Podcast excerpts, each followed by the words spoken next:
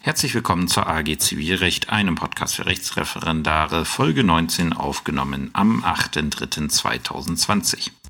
Ja, das Thema der heutigen Folge ist die Klageänderung und die Parteiänderung.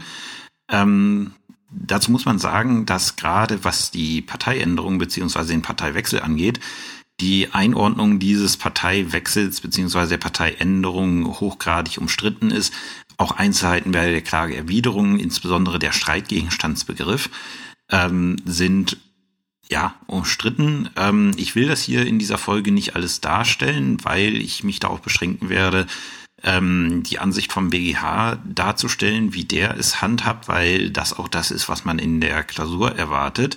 Ähm, wen die gegenteiligen Ansichten aus der Literatur interessieren, der müsste sich die entsprechende Passage einmal im Anders Gele durchlesen. Dort sind ähm, auch die Literaturstimmen verzeichnet und dort wird auch sehr sorgfältig dann durchgeprüft, ähm, wie es mit den verschiedenen Ansichten aussieht, also welche Auswirkungen jetzt die verschiedenen Ansichten darauf haben.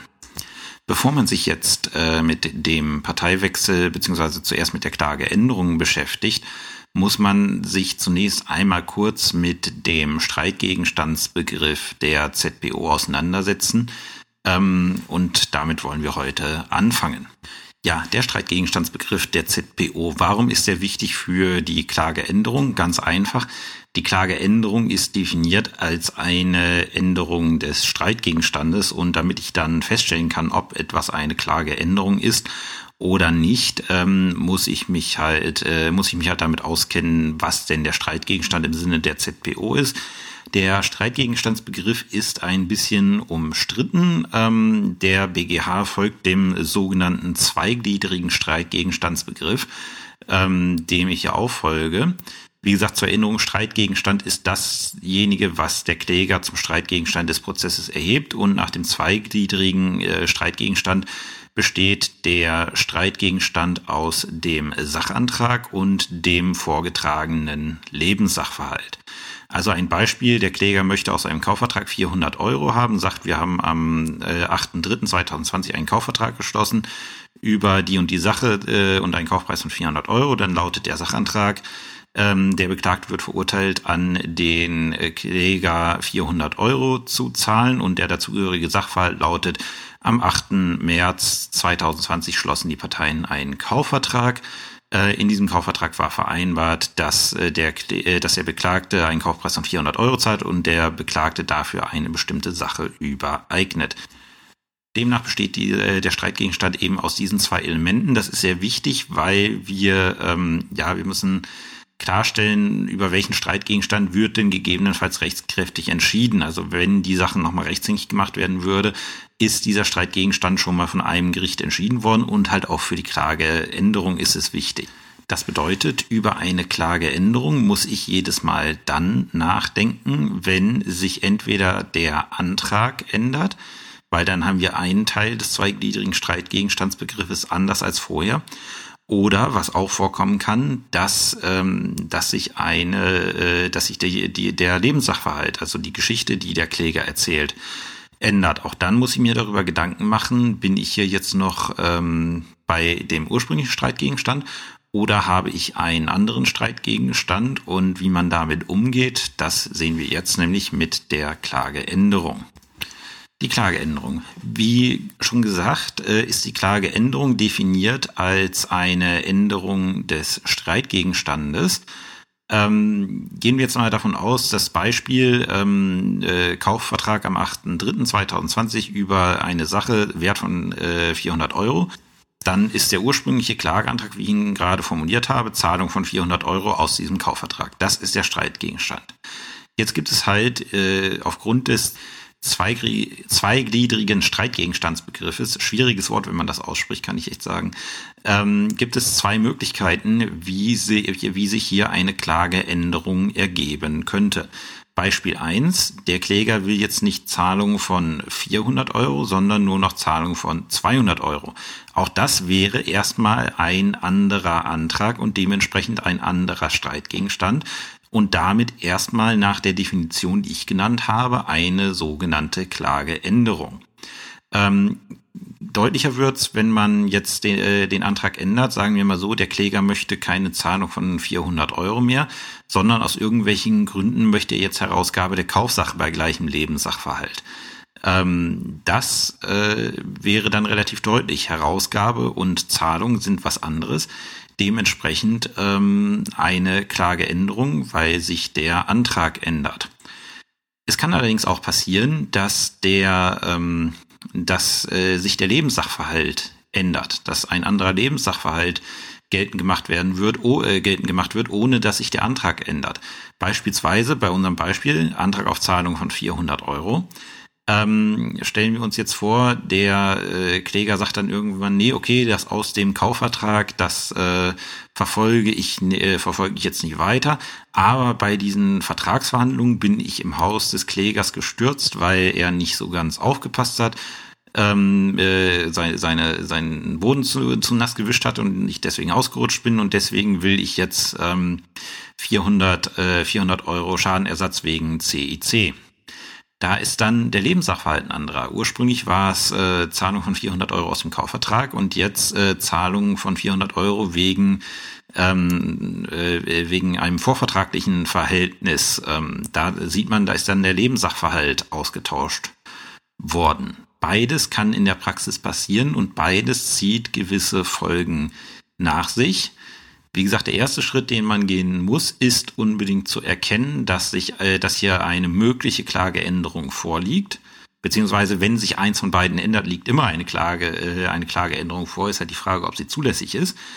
Ähm, das ist bei der Auswechslung des Antrages ist es noch sehr leicht zu erkennen. Also wenn auf einmal der, der Klageantrag geändert wird, das erkennt man noch relativ schnell. Aber so eine, so eine Änderung des Lebenssachverhaltes, die kann auch mal sehr sub, äh, subtil daherkommen, dass man es vielleicht nicht gleich unbedingt äh, mitkriegt. Deswegen da schon mal etwas aufpassen.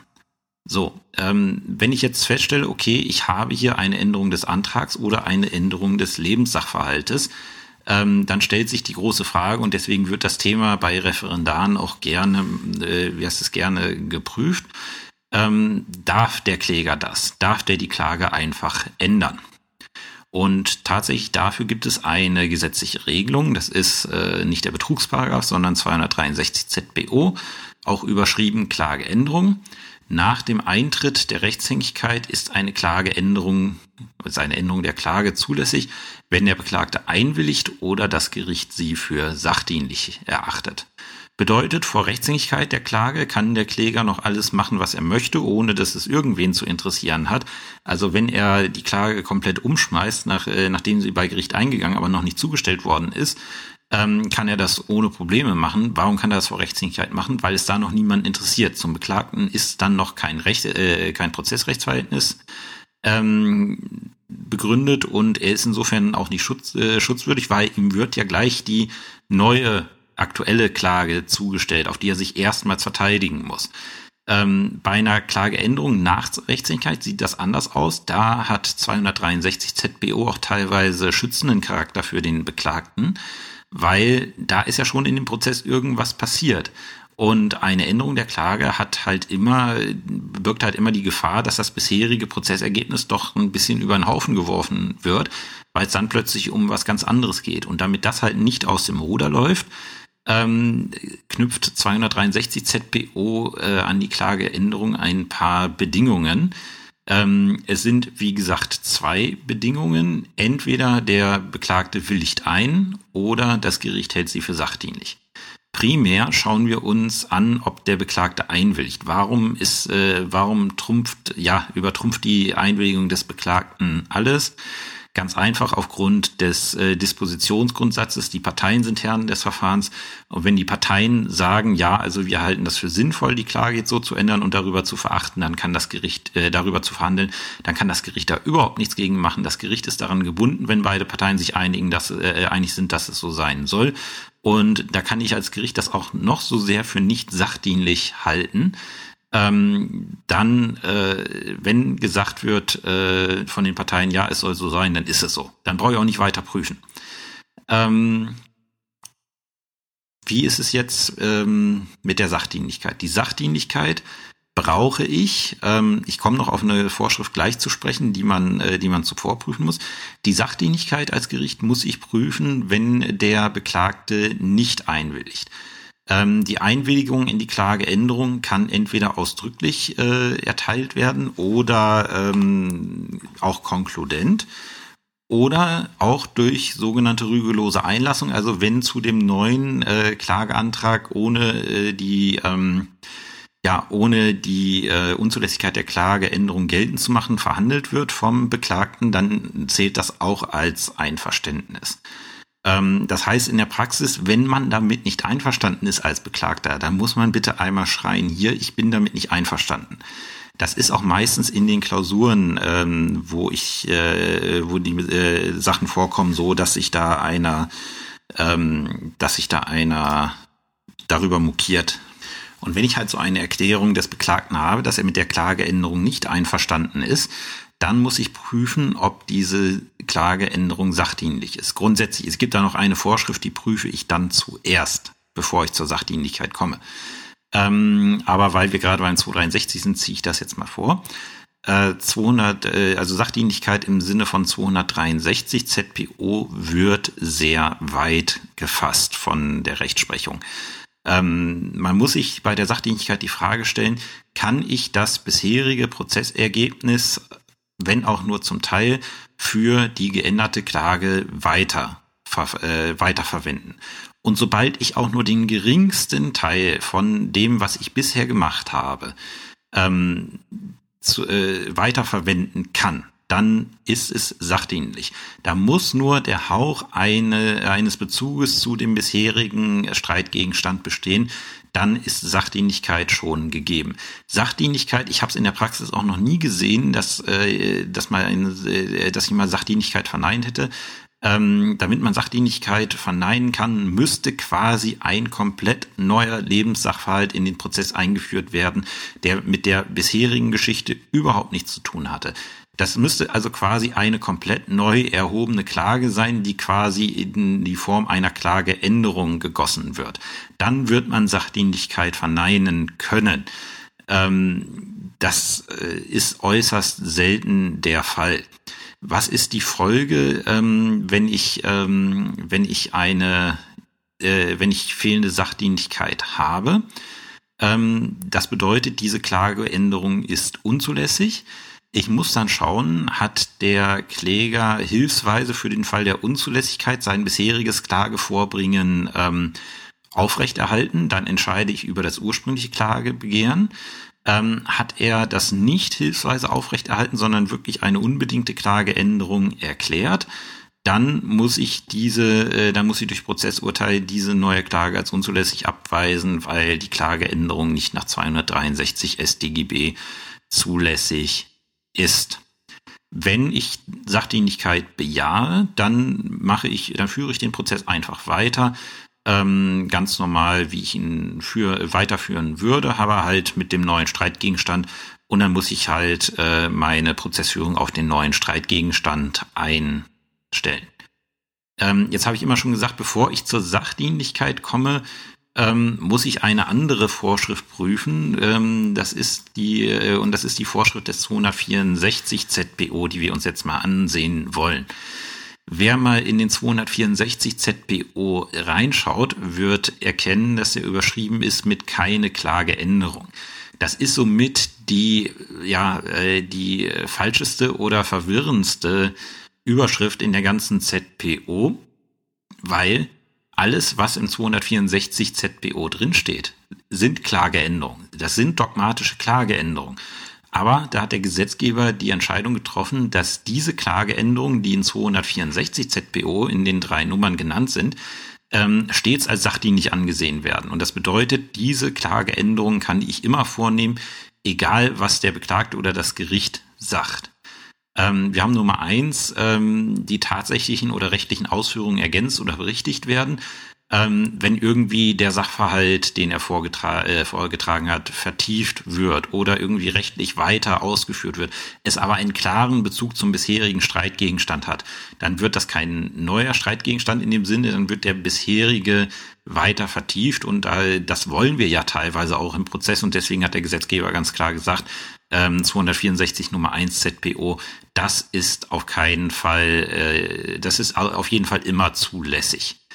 Ähm, 264 Nummer 2, ähm, wenn der Klageantrag in der Hauptsache oder in Bezug auf Nebenforderungen erweitert oder beschränkt wird. Beispielsweise, wir haben ein laufendes Mietverhältnis, äh, der zahlt seine Miete nicht mal mehr. Jeden Monat kommen weitere Mietrückstände hinzu. Wenn ich dann den Antrag erweitere, ist es eine Änderung des Antrags, dementsprechend und auch eine Änderung des Lebenssachverhalts, weil vorher macht man rückständige Miete bis März gelten und dann im April äh, bis einschließlich April.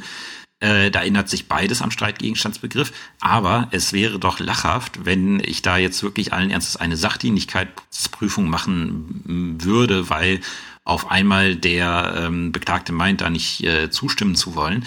Ähm, auch da hat der Gesetzgeber gesagt, also äh, Erweiterungen und Beschränkungen des bisherigen Streitgegenstandes sind immer zulässig. Und 264 Nummer 3 ist, statt des ursprünglich geforderten Gegenstandes wegen einer später eingetretenen Veränderung ein anderer Gegenstand oder das Interesse gefordert wird. Beispielsweise ursprünglich war geklagt auf Herausgabe einer Sache, die Sache geht jetzt unter und dann wird der Wert der Sache gefordert. Ähm, ganz klar ist eine Klageänderung, weil sich sowohl Antrag als auch Lebenssachverhalt ändern. Aber äh, wir können so offensichtlich das bisherige Prozessergebnis äh, verwerten, dass der Gesetzgeber gesagt hat, auch diese Klageänderungen sind in jedem Fall immer zulässig. Wie gehe ich jetzt in der Prüfung einer, äh, einer Klageänderung vor? Das ist jetzt mein persönlicher Geschmack. Äh, ich schaue zuerst mal, ob denn, also erstmal muss ich sicher sein, dass eine Klageänderung vorliegt. Das ist wichtig. Ähm, zweiter Punkt ist, ich muss, äh, ich muss schauen, wenn ich die Klageänderung habe, ist es eine privilegierte Klageänderung nach 264 ZBO, weil dann äh, muss ich niemanden fragen und dann muss auch niemand was dazu sagen. Ähm, komme ich dazu, ist es keine privilegierte Klageänderung nach 264 ZBO, muss ich zum 263 ZBO überspringen und da in erster Linie schauen, ist es eine, äh, ist, äh, also muss der Beklagte dieser Klageänderung zustimmen, ist die Nachrechtshängigkeit erfolgt, ist die Nachrechtshängigkeit erfolgt, hat der Beklagte zugestimmt. Wenn der Beklagte nicht zugestimmt hat, dann muss ich schauen, ist die Klageänderung sachdienlich. So, im Regelfall in der Klausur werdet ihr Klageänderungen haben, wo es auf die Sachdienlichkeit ankommt. Sonst wäre es irgendwie ein bisschen witzlos, das zu prüfen. Das bedeutet, die Klageänderung muss im Tatbestand dargestellt werden, zumindest für die Klausur. Ich habe mir in der Praxis angewöhnt, tatsächlich die Klageänderung, ähm, wenn sie denn, äh, also wenn es eine, äh, eine eingewilligte Klageänderung war, habe ich die gar nicht thematisiert, äh, und auch die offensichtlich sachdienlichen, also wo die Sachdienlichkeit einem derart ins Gesicht äh, starte, äh, problematisiere ich in meinem Tatbestand nicht. Das kann ich euch aber für die Klausur nicht empfehlen, weil ihr müsst ja alles im Tatbestand darstellen, worauf ihr in den Entscheidungsgründen zu sprechen kommt und eine Klageänderung, äh, wo der Beklagte möglicherweise auch noch widersprochen hat, wird in jedem Fall eine Prüfung von 263 ZPO nach sich ziehen. Und diese Prüfung erfolgt in den Entscheidungsgründen. Und wenn man dann im Tatbestand keine, ähm, keine Klageänderung drin hat, äh, dann weiß später niemand, warum kommt da jetzt eine Prüfung der Klageänderung. Das heißt, ich muss die Klageänderung in der Prozessgeschichte darstellen. Und das mache ich in der Prozessgeschichte vor dem Klageantrag, also ähnlich wie beim Versäumnisurteil. Ursprünglich hat der Kläger beantragt, äh, den Beklagten zu verurteilen, an den Kläger 400 Euro zu zahlen. Äh, mit Schriftsatz vom so und so vielten hat der Kläger seinen Antrag dahingehend geändert, dass er nunmehr beantragt, Absatz eingerückt, den Beklagten zu verurteilen, die Sache so und so an den Kläger herauszugeben. Dann habe ich das geklärt. Ähm, und äh, gehe dann in den Entscheidungsgründen dann auf 263 ZBO ein habe ich ein, ähm, ein äh, ja, eine Änderung, eine reine Änderung des Lebenssachverhalts. Also Antrag bleibt gleich, äh, Lebenssachverhalt ändert sich, dann schreibe ich, nachdem ich den streitigen Klägervortrag dargestellt habe, Ähm, mit Schriftsatz vom hat der Kläger seinen, äh, seinen Klagevortrag dahingehend geändert, dass, und dann stelle ich den neuen Klagevortrag vor. Ähm, und äh, danach dann den Antrag. Da hat es nicht direkt was, ähm, wirkt sich nicht direkt auf den Klageantrag aus, aber es ist äh, sinniger, das da zu machen, als am Ende des Tatbestandes. Und im Rahmen der Zulässigkeit prüfe ich dann den 263 ZPO. So viel zur Klageänderung. Die ist nicht wirklich, ja, eigentlich ist sie nicht kompliziert. Man muss nur einmal die Grundsätze verstanden haben. Da ist auch alles gesetzlich geregelt. Ähm, ein bisschen hässlicher wird das jetzt bei dem Thema, äh, zu dem wir jetzt kommen, nämlich zu der Parteiänderung. So, die Parteiänderung ist dann etwas komplizierter als die Klageänderung. Warum ist sie so kompliziert? Nämlich, weil sie gesetzlich nicht geregelt ist. Ähm, der BGH hat das dahingehend gelöst, dass er sie quasi als Klageänderung ähm, äh, äh, handhabt, aber mit einigen Modifikationen, die sich aus dem Gesetz nicht ergeben. Ganz einfach, was ist eine Parteiänderung? Ähm, wir haben, gehen wir davon aus, wir haben äh, auf der einen Seite einen Kläger, auf der anderen Seite einen Beklagten. Dann ist eine Parteiänderung jede Veränderung dieser Parteistellung. Also es kommt zum Beispiel auf Beklagtenseite einer hinzu oder der Beklagte wird ausgetauscht oder es kommt auf Klägerseite einer hinzu oder der Kläger wird ausgetauscht. Ähm, das sind so die Konstellationen, die da möglich sind. Das eine ist auf Beklagtenseite der Parteiwechsel, also die Auswechslung des Beklagten. Dann die nächste Konstellation ist die Parteierweiterung auf Seiten des Beklagten. Dann auf Klägerseite das gleiche nochmal, entweder die Auswechslung des Klägers oder die Parteierweiterung auf Seiten des Klägers. Ähm, warum behandelt man das jetzt ein bisschen anders als die Klageänderung? Weil hier die Vorschrift des 269 ZPO eine Rolle spielt, beziehungsweise die Wertung des 269 ZPO. 269 ZPO werden die meisten kennen, das ist die Klagerücknahme. Und äh, wie allgemein bekannt ist, die Klagerücknahme bedarf nach mündlicher Verhandlung der Zustimmung des Beklagten. So, habe ich jetzt einen sogenannten Parteiwechsel, also ich schmeiße den alten Beklagten raus und verklage wen Neues, bedeutet das ja, die Wirkung für den alten Beklagten sind gleich. Gegen ihn endet der Prozess.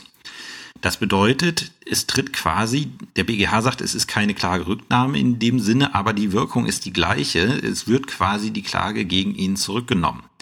Und wenn er halt bei der normalen Klagerücknahme da zustimmen müsste, ähm, dann muss er das beim Parteiwechsel eben auch.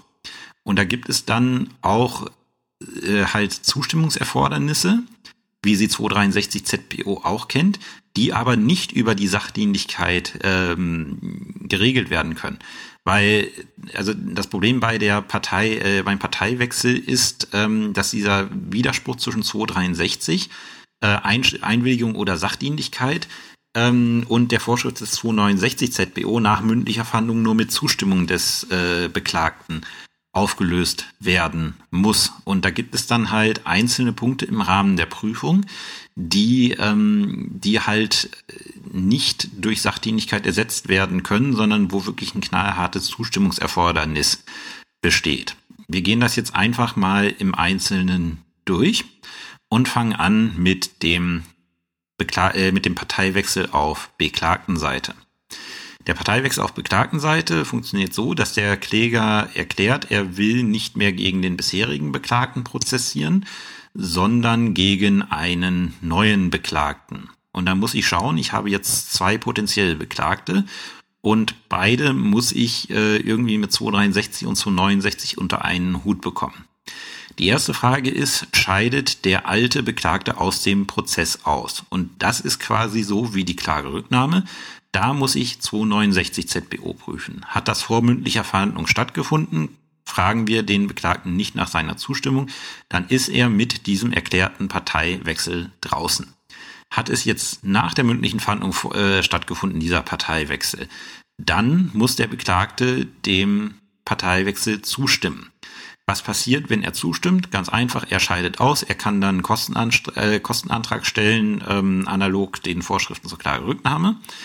Ähm, wenn er sagt, er stimmt nicht zu, weil er sagt, ja, ich habe dir doch von vornherein gesagt, du hast keinen Anspruch gegen mich und das möchte ich jetzt auch entschieden haben, dann bleibt der bisherige Beklagte im Prozess, weil der Kläger nicht einseitig die Klage gegen ihn zurücknehmen kann.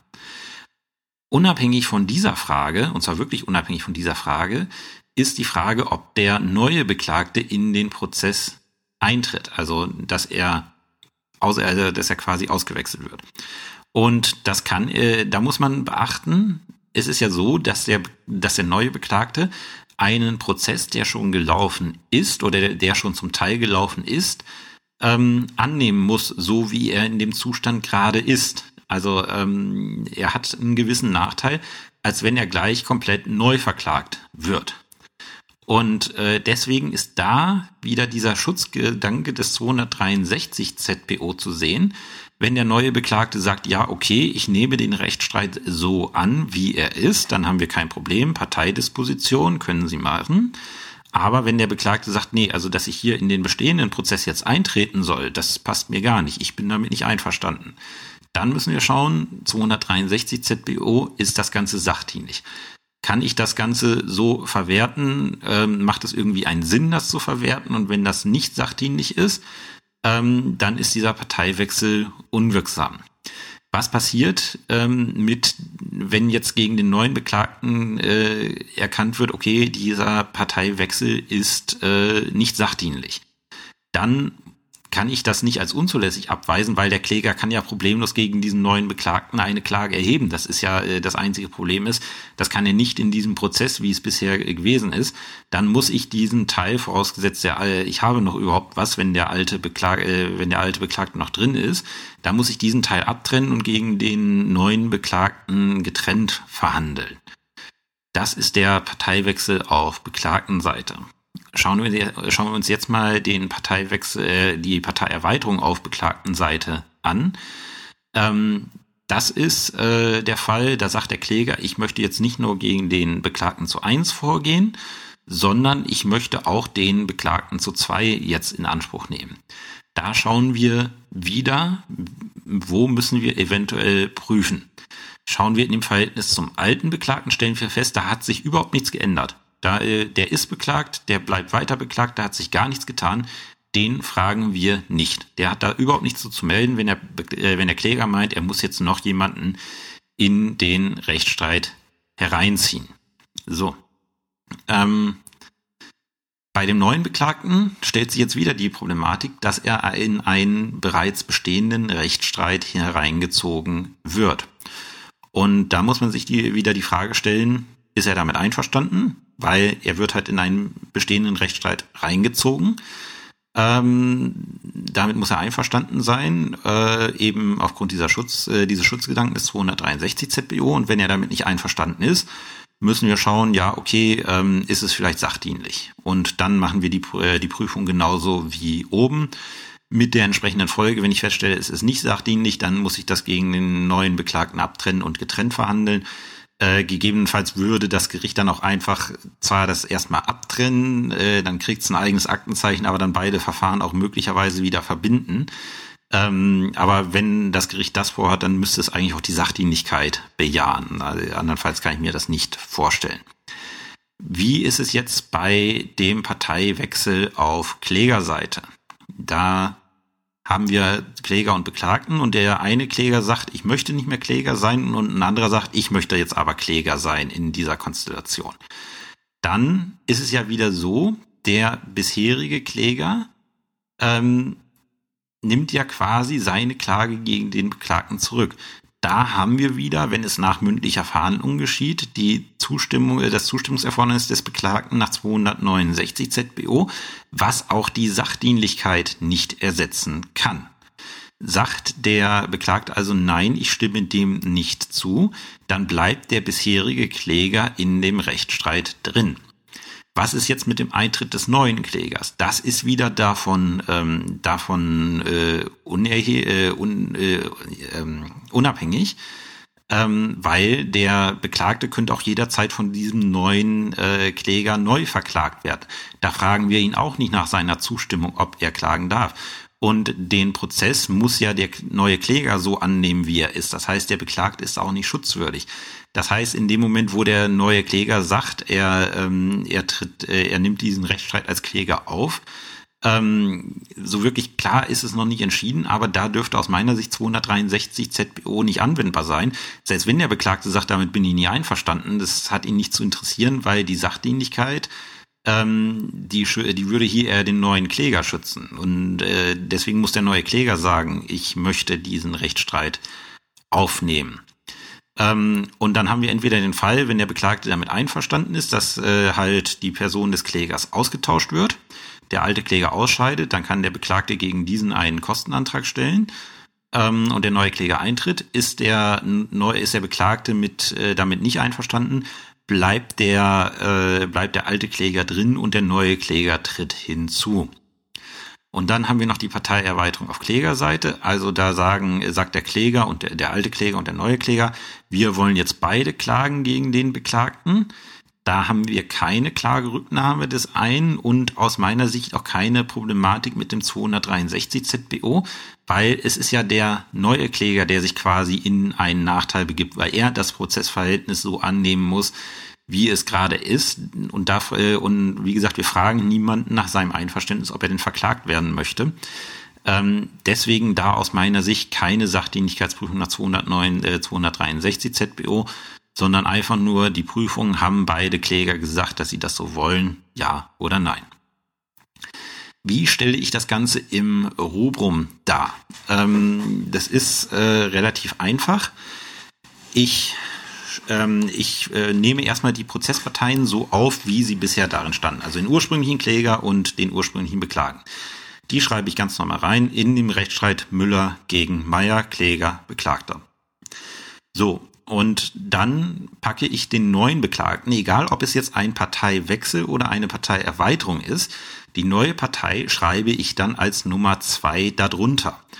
Und die heißt auch Kläger, also nicht vormaliger, Kläger, also nicht vormaliger Kläger und neuer Kläger, sondern die heißen beide Kläger. Warum macht man das so? Äh, also es ist erstmal einfacher für den Referendar, das für das Rubrum äh, im Kopf zu behalten weil im Endeffekt muss ich einfach nur die Liste führen, wer alles beteiligt ist.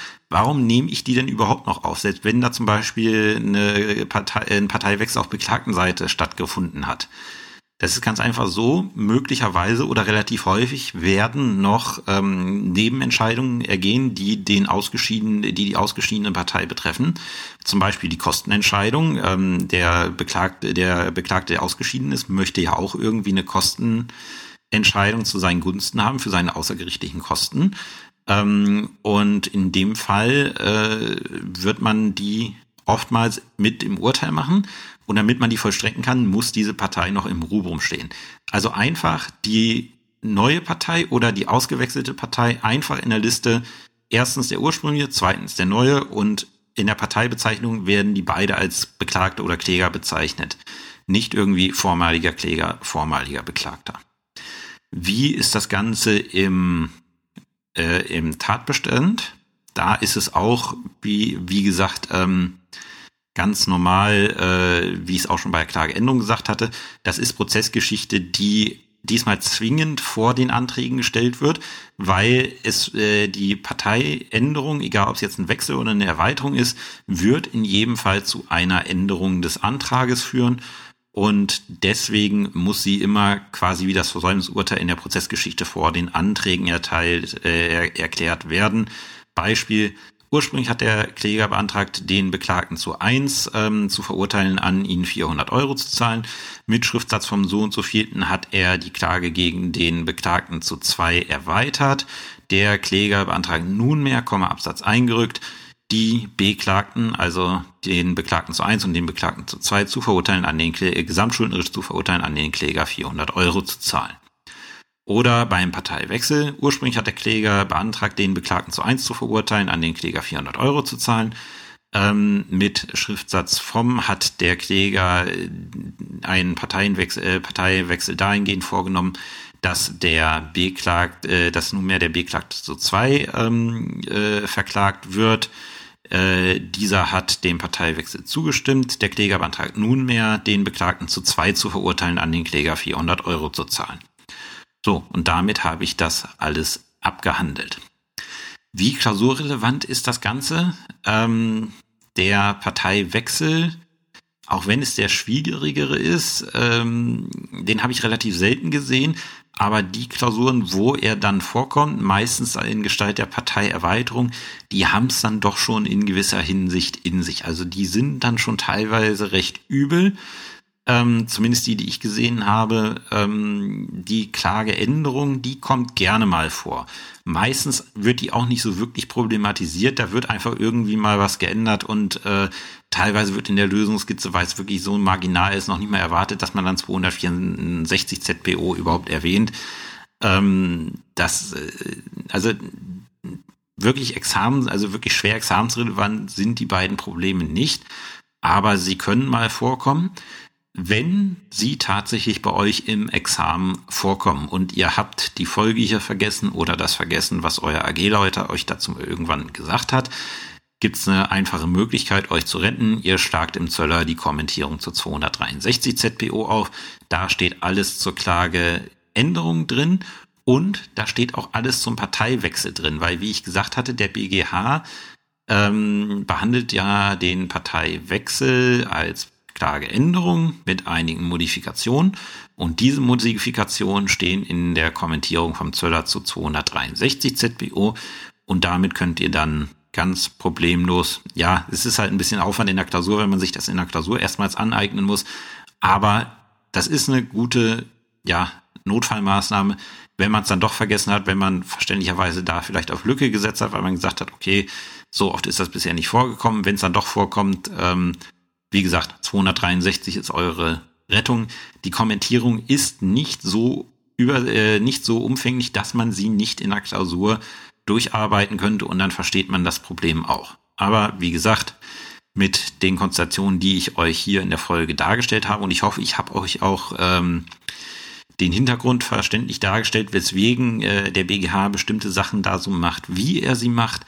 Ähm, dann solltet ihr damit im Examen eigentlich klarkommen.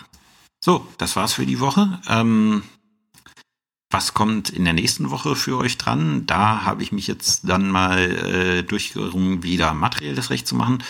Und zwar werden wir uns mit dem Äußerungsrecht äh, befassen, also äh, 1004 analog in Verbindung mit 823 Absatz 1 BGB die eher verletzenden Äußerungen, das Presserecht. Ähm, ja, warum will ich das machen? Weil, wenn ich sehe, was im letzten Jahr so zu dem Thema gelaufen ist, man muss es nur mal nennen, die Künast-Entscheidung. Ähm, Fischer war auch, also Thomas Fischer, der ehemalige Vorsitzende Richter am Bundesgerichtshof, ähm, hatte auch einen Prozess geführt, wo es um Äußerungen über seine Kommentierung im gleichnamigen StGB-Kommentar ging.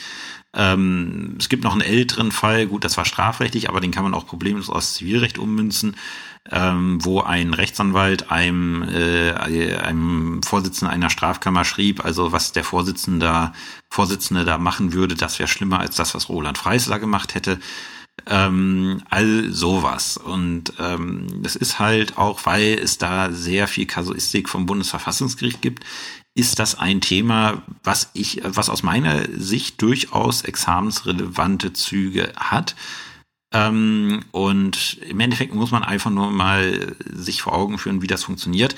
Der Mechanismus ist eigentlich relativ einfach. Man muss sich ja die Obersätze klar machen und dann kommt man damit auch gut zurecht. Aber eben jetzt nach äh, wieder einem äh, ein bisschen prozessualen äh, auch mal wieder eine materiellrechtliche Problematik. Deswegen in der nächsten Woche ähm, Äußerungsrecht Presserecht, äh, möglicherweise auch ein paar Ausführungen zur sogenannten Verdachtsberichterstattung. Wie gesagt, ich war letztes Jahr Mitglied unserer Pressekammer in Magdeburg. Nicht, dass wir vier Fälle gehabt hätten, äh, die presserechtlich relevant gewesen wären, aber so eins, zwei, drei waren doch mit von der Partie. Ähm, Und deswegen einfach, dass man es mal gehört hat. Zur Abwechslung mal ein kleines materielles Thema, was, wie gesagt, aus meiner Sicht auch fürs Examen nicht zu unterschätzen ist. Habt bis dahin eine schöne Woche und bis zum nächsten Mal. Tschüss.